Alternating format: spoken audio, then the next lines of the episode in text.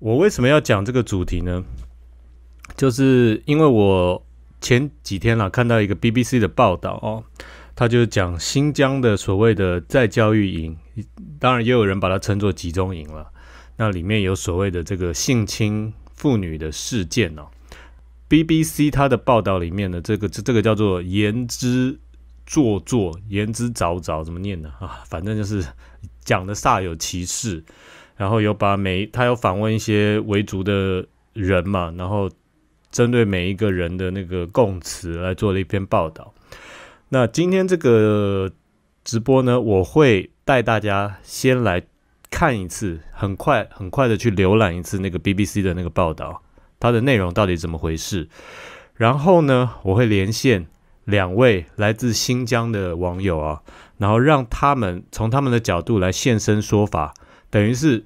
站在我的角度来做一个平衡报道，看看这到底是怎么回事，好不好？所以第一个 part 我会先带大家很快的浏览一次这个 BBC 的报道，然后呢，我会连线两位新疆的网友啊，新疆的网友来从他们的口中来论述这件事情到底是怎么样。好，OK，来就是这个 BBC 的报道，这个 BBC 的报道他说。报道新疆集中营有系统性的性侵维族啊维吾尔的妇女啊，然后它的标题啊，目的是摧毁所有人，离开的人也已经完了，非常非常耸动的标题啊。好，我今天就是要针对这个报道来跟大家讨论一下啊。好，我来把这个带大家来读一次这个报道的内容。好，多次揭露新疆维吾尔族。集中营产新疆维吾尔族集中营产矿的 BBC 啊，他在三号再度独家报道啊，新疆集中营有系统性的对妇女进行性侵和性虐待。虽然说先前的报道也提到类似的事情啊，但是这一次有受害者去指控，等于就是有证人啦，更有曾在集中营工作的警卫和教师的第一手说法啊，所以来再再次的显示，集中营并非中国宣称的职业训练中心。那实际上就是以摧毁所有人为目标的集中营啊，非常耸动啊！来读一下它的内容啊，来，目前流亡到美国的维吾尔族女性啊，这个叫做季雅武顿啊，她是主要的这一篇报道的采访对象啊。她曾经在集中营被扣留了九个月，我就用这个报道里面的用词啊，曾经在集中营被扣留了九个月啊。她回忆啊，每到深夜。都会有穿着西装西装的人到集中营来挑女人啊。虽然那个时候还没有疫情，但这些人总是戴着口罩，然后将他们选中的妇女带到走廊尽头的暗房，那里没有监视器。那季亚武顿他本人呢，也被选中几次啊啊！他说：“这也许会是我永生无法忘记的伤疤。我甚至不愿说出那些字眼啊，但是他仍然鼓起勇气来揭露真相啊。”好，那基亚武顿是谁呢？她现年四十二岁啊，丈夫是哈萨克人。那她和丈夫在哈萨克待了五年呢，然后二零一六二零一六年底才返回新疆。OK，她到了新疆呢，护照被没收啊，然后数个月后，她被公安告知要跟其他维吾尔族和哈萨克族人一起参加一场聚会，然后这场聚会之后呢，都被围捕，都被关到了等于是类似集中营里面啊。然后，基亚武顿被拘留了一个月以后呢，因为她的肠胃溃疡，所以她就获释了。然后她丈夫取回护照，回到哈萨克，但是她自己仍然受困在新疆。然后，二零一八年呢，她被要求向当局报道啊，然后被告知需要更多的再教育，然后就此再度被带到她先前进过的拘留中心。但是这间拘留中心已经大幅的扩张，外面有多辆公车啊，车水马龙的，讲的真的活灵活现的。那这个报道呢，也非常的资料很详尽啊，它附附附上了这个所谓的卫星照片啊。然后从卫星照片可以看到，所谓的这个集中营呢，的确是设施在扩大当中啊。这是二零一七、二零一九、二零二二一年不同时间的卫星照片。美国现在的卫星那个照相技术。其实也不是现在啊，一直以来都是很厉害的啦。好，然后这个季亚武顿他又说呢，女性身上的首饰啊都会被没收啊。那他自己的耳环被硬生生扯下，然后导致耳洞出血。然后他跟其他妇女被关到一个房间，其中有一名戴着头巾、穿着穆斯林罩袍的老妇啊，这个警卫呢就抓掉老妇的头巾，然后脱去老妇的外袍啊。然后基亚伍顿他说，他们剥去老太太一切的衣物，只剩下内裤啊。然后老太太就只能用手臂去遮住自己的身体，泪如雨下。这个都是季亚伍顿他的供词哦。OK，到目前为止都是所谓的这个他一个人的说法啊。好，然后进到集中营的时候，所有的女性被要求交出任何有松紧带或纽扣的衣服和鞋子。那被扣的维吾尔族女性每十四个人住一间牢房啊。然后牢房内有双层，反正牢房的样子啊就是这样。好，然后他说前一两个月没什么事情啊，然后然后他们被迫观看所谓的宣传节目，然后剪短头发。那之后，基亚伍顿被开始审问关于丈夫的事情，并且遭到警卫痛殴。那起初我以为他在揍我，后来才意识到警卫是在踹我的肚子。那他自己被踹到下身出血以后呢？他牢房的室友希望替他争取能够送医治疗啊。那警卫就回答：“女人流血很正常啊。”那意思就是没有送他去治疗了。然后呢，这个他又说，集中营内每晚都有女性被带出牢房。当季亚武顿他本人首次看到有妇女在晚上被带走的时候，他自己不知道原因，还以为这些女性是被转移到其他地方关押了。那有些女性被带走没有再回来，哈。好，然后他就说，女性遭到一个或多个蒙面的中国男子轮暴。那基亚伍顿他自己也曾经三度被两名以上的男子性侵啊，第一次发生在二零一八年五月，好，他不记得确切日期了。然后他和一名二十多岁的室友被带离牢房，哦，室友先进了暗房，一进房就开始尖叫，他叙述的非常的呃生动啊，非常的具体啊，他等于是以当事人的角度去叙述这个事情。然后基亚伍顿以为他被什么酷刑折磨。没有想到竟然是性侵，接下来就轮到他本人了。然后他说，一个戴着口罩的中国男子用电击棒对他施暴。那这个基亚伍顿他说呢，那些蒙面人不仅会性侵，还会故意在妇女身上留下咬痕哦。你不知道他们是人还是畜生，他们不放过女性身上任何一个部分啊，四处留下可怕的痕迹，而且折磨你的不止一个人，不止一个禽兽，每次都是两三个。哦。基亚伍顿他说，这些人不只是性侵，还会在妇女身上留下咬痕。其实我看了这一段，我也觉得这些人真的到底是人还是畜生？怎么会去咬嘞？但是就是他的供词嘛，这样子。好，OK，好，现在是基亚伍顿一个人的证词啊。BBC 他还另外采访了另外一个哈萨克族女性啊，这是第二个人的证词啊。这个女性叫做奥艾尔埃罕，不对，好了，反正奥艾尔罕呐。她说啊，她被拘留在集中营十八个月，被迫协助中国男被迫协助中国男子施暴啊。然后他的工作是脱掉这些女生上身的衣服。OK，好，意思就是他有现身说法去证证实那个 G R 五，就前面那个女性的那个证词啊。然后新疆的乌兹别克的女性啊，赛迪克，这是 BBC 这个访问的第三名证人哦。他说呢，他是被安排在集中营给里面的中文中文老师啊，教中文的老师啊。后来他逃离中国了啊，所以他现在不在中国。那他对 BBC 表示呢，女性在集中营受到严格的控管啊。然后有一天他听说了集中营内有性侵啊，小心翼翼的向一个女警卫打探呢。然后女警卫就打到我们中午到院子里在缠。然后那个女警卫后来就告诉他，是的，性侵在这里已经成为一种文化了。哦，好，这个是第三个人的证词啊。再来第四个人呢，另外一个在集中营教学的这个老师啊，这个叫做乌博伊呀。他说，在性侵集中营内，性侵很普遍，警卫会挑选他们想要的年轻女性啊，等于是加强论述了。第四个证词啊，OK，第四个证词。然后他说，在集中营内，人们要花好多个小时唱中国的爱国歌曲，然后看中国国家主席习近平相关的节目。一名曾经在集中营工作的警卫啊，受匿名访问表示啊，被关押在集中营的人被迫读习语录啊，还有习语录这种东西啊，反正就是这样。然后他把习语录的这个照片给拍下来。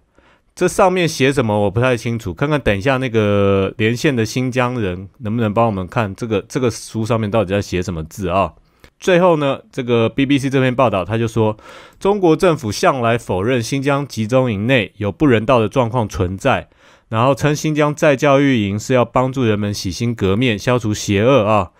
然后对 BBC 的报道啊，中国政府就指控那是谎言跟荒谬的指控。OK，好，所以这个 BBC 这个报道等于是前面百分之九十的部分是把这个呃论述给论述出来，然后他大概用百分之五到百分之十的部分来做一个平衡报道了，就是说中国政府有反驳这个事情了，可能只有百分之五吧。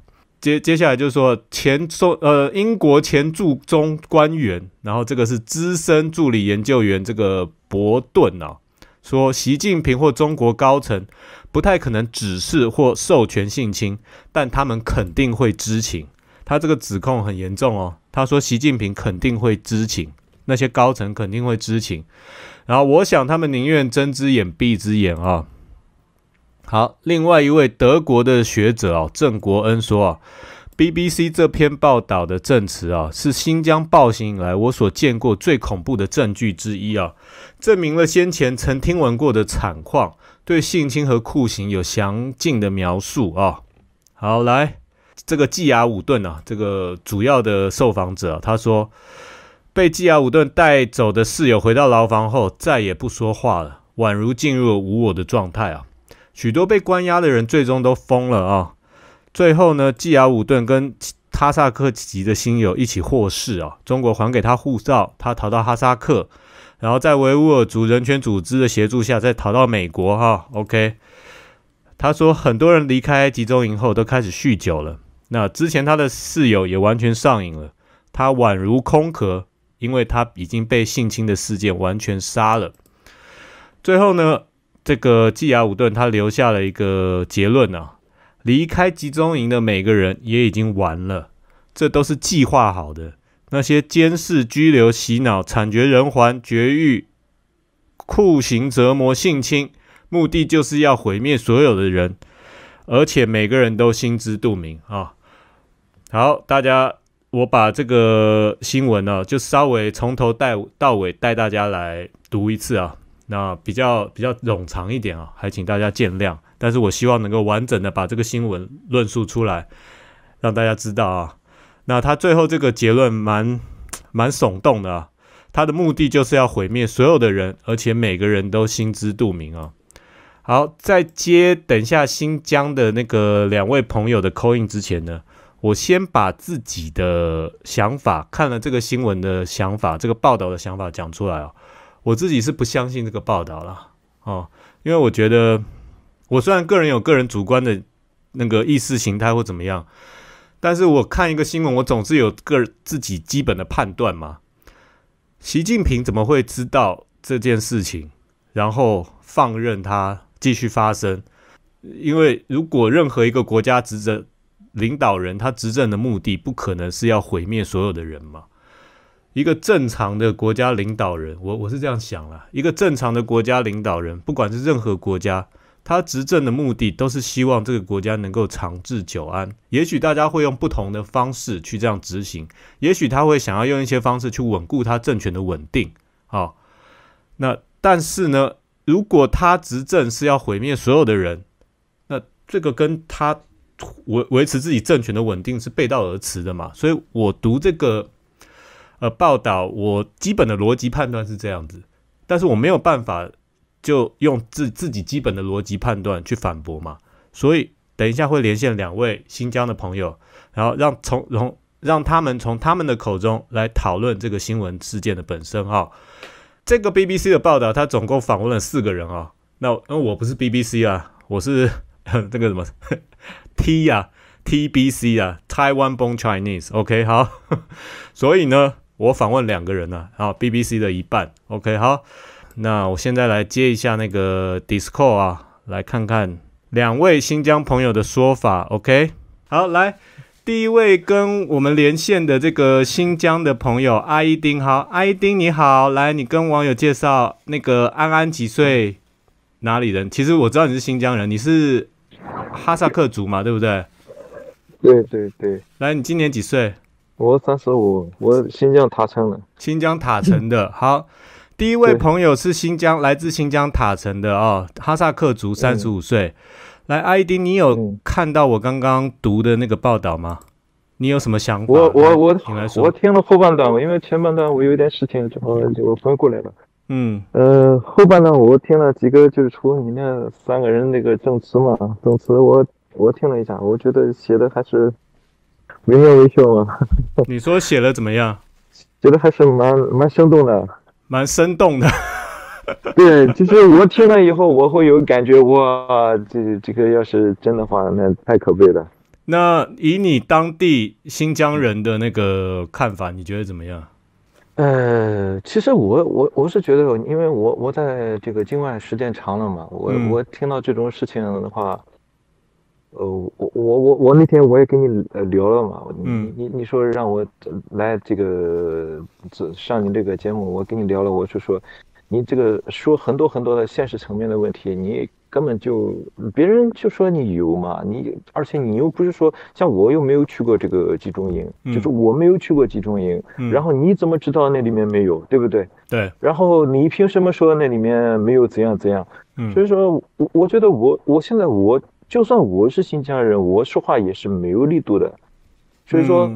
呃，我我我我我那天我也跟你讲，我说我们从另外一个角度去想这个问题，就是说政府的这个动机嘛，动机，就是说他他为什么要这样做？嗯，他有没有这个动机去这样做，对吧？对。那那政府他可不可能就是说集体去去性侵这个维吾尔族妇女？你觉得这个这个他出于什么样的目的，他去他去做这种事情？他根本就没有这个动机啊，嗯，对吧？嗯，呃，但是，呃。我我今天我今天我还碰到这个有一个朋友给我发这篇文章，就是说你不是第一个给我发的，今天还有一个朋友给我发，也是一个台湾的朋友给我发这个文章，嗯，然后他给我讲，就是说，我我我我也我也说，我说政府没有这个动机嘛，政府没有这个动机，但是他说有没有可能就是说上面没有这个动机，下面有人就是说把这个事情做偏了，对我说。你看这个共产党的，共产党的这个领导能力，我觉得他一定是一个，就是你做片子的话，他他不可能，你像这个集体性的事件，他不可能一点动静都没有。而且你在监狱里面，你开什么国际玩笑嘛，对吧？嗯，就是说这个这个东西，这个不不不会有这个可能的，就是他他因为他还是一个，他是一个制度，它是一个制度，它它整个在里面做什么事情，它呃可以做什么事情，然后有有多少自由。然后什么样的人有多少自由，他都是有严格的这个划分的。嗯，他有些人他是，我之前我想要跟你聊一下这个这个圣战的问题，就是说吉哈德什么东西圣战是不是？嗯，对吉哈德的这个问题嘛。好好，你来说，你说。就是就是就是穆斯林的两头性嘛，就是说有有的有有有一部分人是就是极端思想，然后我我但是我今天我我想把这个事情就是说说完嘛，我们把这个你你这个。对话这个主题说完，我们如果还有时间的话，我我会跟你聊一下这个这个伊斯兰这个圣战的问题，就是说他极端思想。对你先把主题讲完好了。我先把主题讲完，就是说一个是动机，然后他他有什么样的动机，他为什么要做这件事情，对吧？他为什么要建这个再教育营？然后他用什么样的手段？嗯，然后他能够达到什么样的目的？再一个，我们我们也要用这套，就是说这个是那个之前这个。呃，就是 behavior 这个，呃，他他呃写的一个行为，对对对，你你他是有一个动机，有一个就是说能力，有一个能力就是手段嘛，还有一个处罚，对吧？嗯嗯，这个 behavior 的模型，你思考问题的话，你要思考对方是什么这个动机嘛，嗯，然后他用什么手段，然后又是什么样的一个情况下触发了他这个产生这个行为，对吧？嗯，那我就说就是。你你用这样一套系统去分析，共产党是没有这个动机去做这个事情的，嗯，对吧？嗯，他根本就没有这个动机去做这个事情。有没有可能下面人做做坏了？我觉得从整个他的这个体系化、体制化运作来看，他的话就是你，因为现在就是说，他整个这个法律实行的这个力度啊，呃，这个包括细节环节，呃，我觉得有有很多细节的话，比台湾还要还要深。你刚刚断了一下，很很多对很多细节比比台湾的法律还要。我觉得对对对，然后对对，我觉得有一些地方就比台湾还要深入一些。比比如说食安的问题，食安的问题，像我们那边只要发现你这个菜里面有虫子，然后就会赔五百块钱。这个这个我呃基基本上就是你要跟他打官司就一千块钱，但是我们那边你要外卖的话，里面有虫子的话是五百块钱，你知道吧？对。但是我在这边吃了好多虫子了，你知道吗？嗯。就是我就说这个小细节啊，然后我们再谈一下其他的问题，就是。西方有没有造假的动动机？有没有造假的动机？嗯，有没有这个造假的这个能力？还有有没有这个触发因素？我觉得你要把这个东西套在西方上，它是完完全全有这个 有这个有这个动机的，因为它本身它是一个就是说意识形态的对抗嘛。对。然后他现在他现在就是他他后面不是说集体反抗什么冬奥会嘛？他就是要搞你嘛，对吧？嗯嗯嗯。然后他有没有这个能力？他因为他言论他他是媒体言论自由的。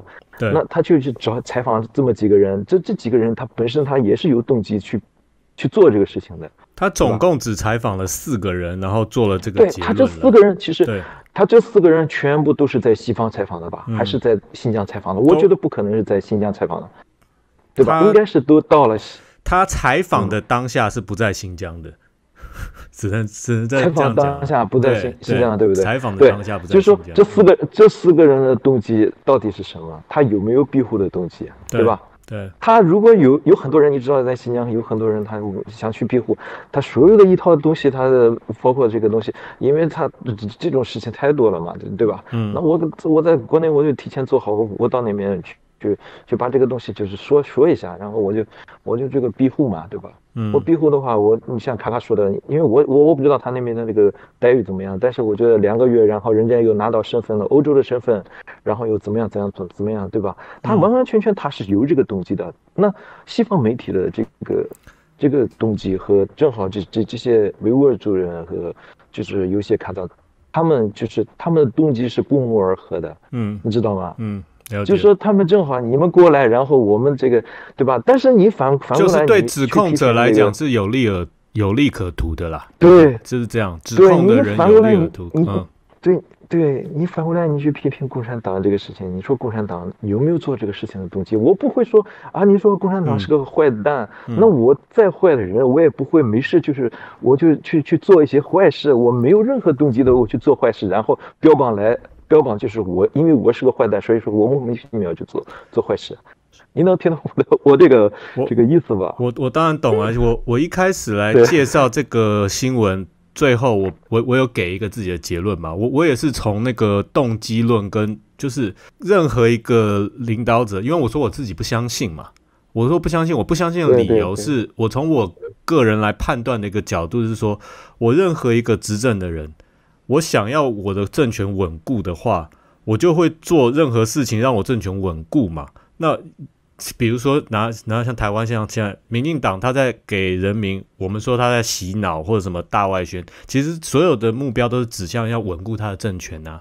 那让让大家投下次投票投他。那共产党做做了，如果他真的做了这个事情，他就跟稳固他政权的这个作为是相反的嘛。那我觉得这是不合理的地方，对不合理的地方，这样，所以，但是这是我啦，我我身为一个外面离离新疆八竿子打不着一着的一个人的讲法，所以我希望能够找几个新疆的朋友来来来论述这一块，这样。对对，因为我我因因为因为我之前我跟他们聊过，他们就是说你什么新疆，你都被洗脑了，然后我也没人家说你被洗脑了，是不是？呃，对，那我我能说什么？我我那你就说你又没有见过这个集中营，你这个你又怎么怎么样？你都是被洗脑了。然后我说那好吧，那我也没有办法。但是这个思考的这个逻辑，我们说你要有最基本的一个思考能力和思考逻辑，对不对？嗯，就说你你怎么样去思考考虑这个问题？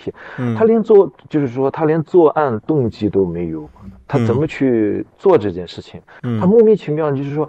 你说他下面的呃官员或者是狱警，那某一个狱警，他的他的这个这个性欲望特别特别强的话，他他去做这个事情，他也不可能到这个呃监狱里面去做，他去采用其他手段，对不对？嗯，那他也不可能就是集体性性侵，这个是这个根本就是说他没有这个动机。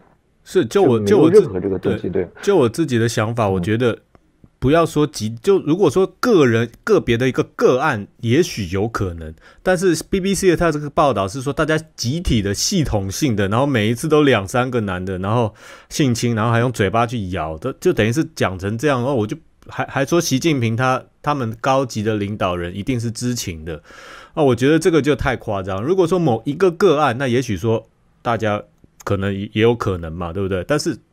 搞成集体性的，我我是不相信了。我其实也也是不相信。对，这个这个完全就是胡扯，嗯，就是那个没没有一点这个依据。嗯，那就是你你只要你你会思考的话，你肯定你就会判断这个事情是假的。但是有一些人的话，他有这个固执的这个，他就觉得这个共产党他是有一个刻板印象嘛。对，他觉得他就是一一帮无恶不作的人，然后一看到这个东西，哇，这个他就觉得这个东西绝对是真正的就是这个样子。那我觉得，那你就已经就是有一个陷入一个刻板印象了，对吧？